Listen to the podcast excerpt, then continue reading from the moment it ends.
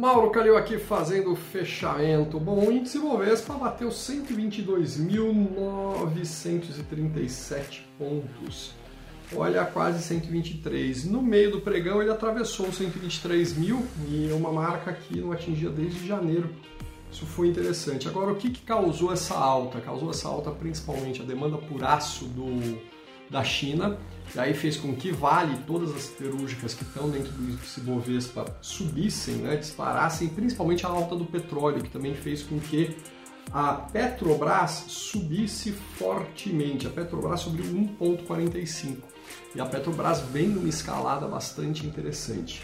É isso, meus caros. É, o mercado externo, a demanda por petróleo, a demanda por aço está determinando aqui o que acontece no índice Bovespa, principalmente. Um grande abraço, te vejo amanhã, até!